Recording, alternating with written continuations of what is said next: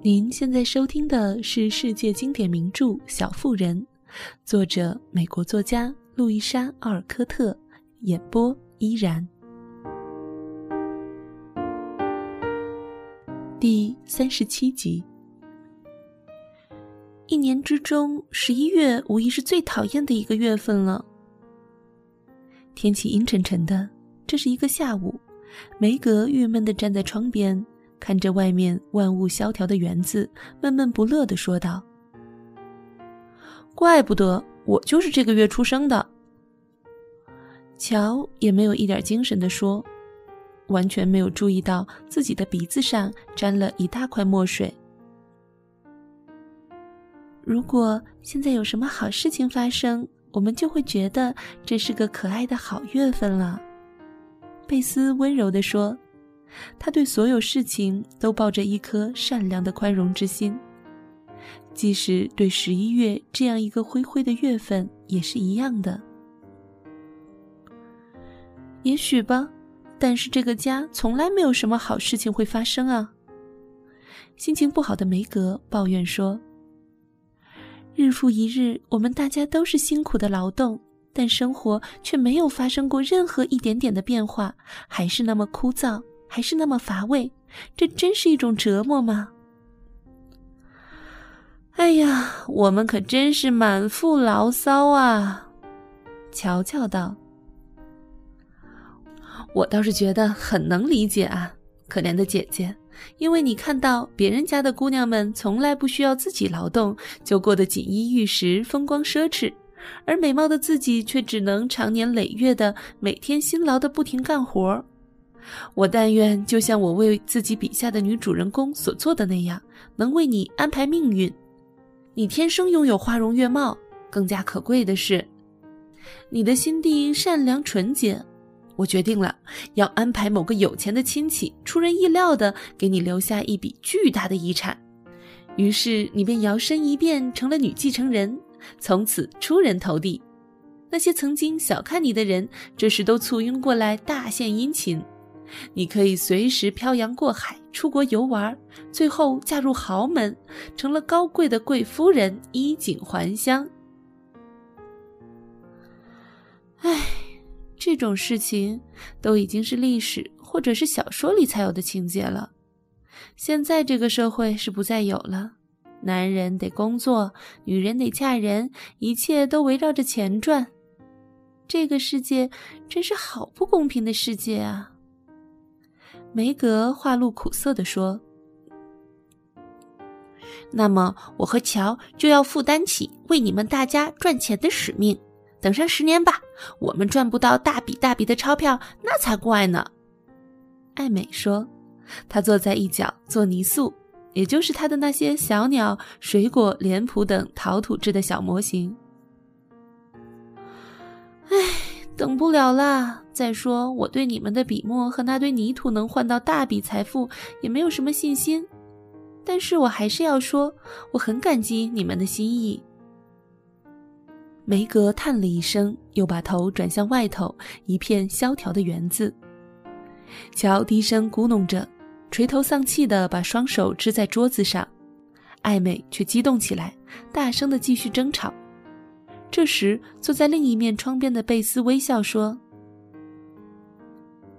看起来，有两桩好消息马上就要临门了。妈妈正从街上走过来，老李大步穿过园子，好像有什么重大的消息要宣布。两人愉快的走进来，马奇太太习惯的问道：“爸爸有来信吗，我的姑娘们？”老李则绅士的邀他们。你们哪个姑娘愿意出去坐马车兜风？我被数学折磨得头昏脑胀，想出去兜一圈清醒一下。天气是有些沉闷，不过空气还是很不错的。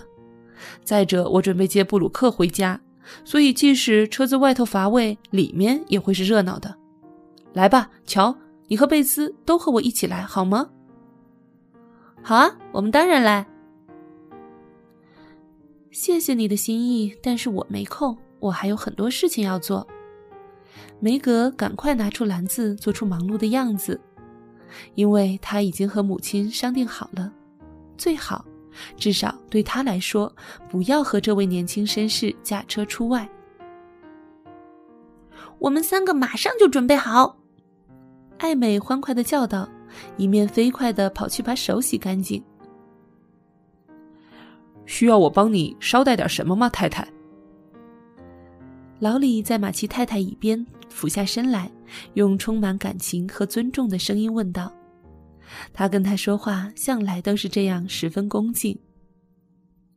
不用啦，谢谢你，老李。不过要你麻烦到邮局看看，亲爱的孩子。今天该有他们的爸爸的来信，但邮递员却还没有送来。爸爸的信是肯定会来的，恐怕这次是在路上给耽搁了。这时，一阵尖锐的铃声打断了马奇太太的话。不一会儿，汉娜手里拿着一封信走进来。这是一封什么电报，太太？他小心翼翼地把电报递过来，仿佛担心它会突然爆炸一样紧张和厌恶。听到“电报”两字，马奇太太仿佛触电一般的跳起来，一把把它夺了过来，赶紧拆开了看，但只是看到了里头两行字，便一头晕倒在椅子上。脸色苍白如纸，仿佛小小的指头像一支利剑一样刺穿了他的胸膛。老李赶紧冲下楼去，给马奇太太拿了一杯水。梅格和汉娜则在一旁扶着他。乔念道：“马奇太太，你丈夫病重，速来，华盛顿布兰克医院，黑尔。”乔的声音不由得颤抖了起来。大家不知所措地听着，外面也突然变得黑云蔽日，世界好像突然之间完全的变了个模样。姐妹们围着母亲，只觉得霎时间，仿佛所有的幸福和他们幸福生活的支柱都要被击碎了。坚强的马奇太太没过多久就恢复了神态，她把电报又仔细地看了一遍，伸出手臂扶着几个女儿。用一种令他们永远都不会忘记的声调说道：“我这就动身，但也可能太迟了。哦，孩子们，孩子们，帮我承受这一切吧。”有好一阵子，房间里只听到一片低低沉沉的哭泣声，夹杂着断断续续的安慰声和轻柔的宽解声。大家泣不成声，一句话也说不出来。坚强无比的汉娜第一个恢复了常态，她这样做也是为了给大家树立榜样，因为对于他来说，工作就是解除痛苦的灵丹妙药。上帝会保佑好人的，我不想在这里光流眼泪，这是浪费时间。我们赶紧收拾行李吧，太太。他由衷的说道，一面用围裙擦擦脸上的眼泪。他用粗糙的手紧紧的握了握女主人的手。接着就转身离去，用一种从没见过的劲头干起活来。他说的对，现在没时间流泪哭泣了，镇静点儿，姑娘们，让我想想我们现在该怎么做。这些可怜的姑娘们努力勉强镇定下来，母亲坐起来，脸色苍白而平静。他竭尽全力的强忍着悲痛，考虑该怎么办。老李在哪里？定下神后，他确定了首先要做的几件事儿。我在这里，太太。哦，让我干点什么来帮助你们吧。老李赶忙从隔壁房间走出来说道：“他刚才觉得他们的悲哀是非常神圣的，即使他是他们家的好朋友，也不能亵渎。”看到他们痛哭流涕，于是刚才便悄悄躲在一边。老李，帮我去发一封电报，说我马上就到那里去，明天一早，我记得有一趟车会出发，我就搭这趟车。还有什么可以效劳吗？我的马已经准备好了，无论让我去哪儿干什么都行，我随时待命。看样子，老李已经准备好飞到天涯海角。那请替我送张便条给马七婶婶，瞧，把笔和纸给我。乔从刚刚抄好稿子的作业本里撕下一页空白稿纸，把桌子拉到母亲面前。他很清楚，必须筹借一笔钱才能应付得了这次遥远而悲伤的旅行。他真想不惜牺牲一切，尽自己最大的一份力量，为父亲多筹集哪怕是小小的一点钱。去吧，劳里，亲爱的。不过千万别把马骑得太快，万一你摔坏了自己，这可是完全没有必要的。不过马奇太太的嘱咐显然被老李给忽略不计了，因为五分钟后，老李驾着自己的骏马从马奇家的窗边飞了过去，他骑着马拼了命似的狂奔而过。乔，你赶快到金斯夫人那儿，告诉她我不能来了，顺路把这些药品买来，我得做好护理的准备。你知道医院的药品可不一定好，我一定要把它们写下来。他们肯定会派上用场的。贝斯，你去向劳伦斯先生要两瓶陈年葡萄酒。为父亲，我可以放下尊严去请求别人的帮助。他应该得到最好的东西。艾美，去告诉汉娜把黑色行李箱拿下来。梅格，你来帮我找找要带上的东西。我脑子一片混乱，既要写字动脑筋，又要发号施令。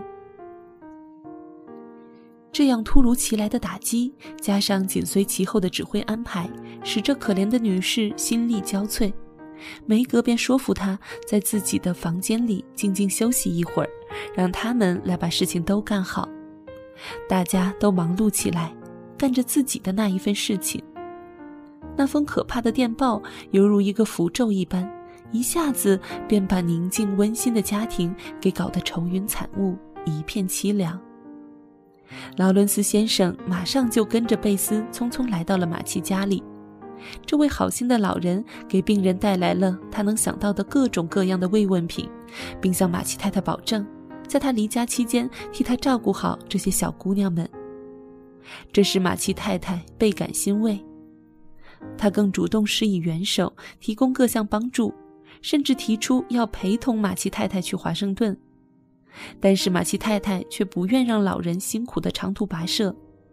不过，当他听到他这样说的时候，脸上却情不自禁地流露出一丝得到安慰的神情，因为他现在这样忧心如焚的状态确实不适合一个人长途跋涉。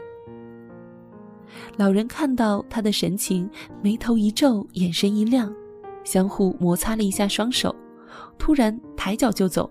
边走边大声的嚷道：“我马上回来。”大家忙乱之中便随他去了。不料过了没多久，当梅格一手拿着一双胶皮套鞋，一手拿着一杯茶，急急忙忙的跑到门口时，却意外的碰到了布鲁克先生。听到这个不幸的消息，我万分难过，马奇小姐。她说，声调亲切温柔，安慰着梅格。心乱如麻的梅格觉得这声音十分动听。我来请求能够陪同你的母亲去华盛顿。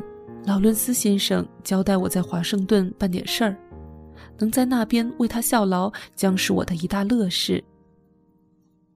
梅格大为喜出望外。他差点把胶皮套鞋落到地上，茶也差一点就溢了出来。他伸出手，脸上写满了感激之情。布鲁克先生看到他这样的欣喜，觉得做出再大的牺牲都是值得的，更别说是付出一点时间来照顾马奇太太，陪同他去华盛顿了。你们都是天使一样善良的人，我肯定妈妈会很开心的答应的。而且知道有人能在路上照顾他，我们大家也就放心了。真是非常非常感谢你为我们做了这么多。梅格激动的不知道该说什么好。布鲁克先生低头望着他，棕色的眼睛流露出一种异样的神情。梅格望见了布鲁克先生的眼睛，这才想起手里将要凉了的茶水，忙把他带进客厅，一面跑一面大声说。他这就去叫母亲。到老李回来的时候，一切已经安排的快完成了。他从马奇婶婶处带来一张便条，里面附着他们所希望借到的钱和几句他以前常常唠叨的话。我早就再三告诫你们了，让马奇去参军是桩非常荒唐的事，这样做不会有什么好结果的。他也希望他们下次能够听得进他的劝告。马奇太太看后，把纸条丢到了火炉里，把钱装进钱包，紧闭双唇，继续收拾行装。要是乔在场的话，他一定能够懂得妈妈那副神情，平静下掩藏着多大的火气。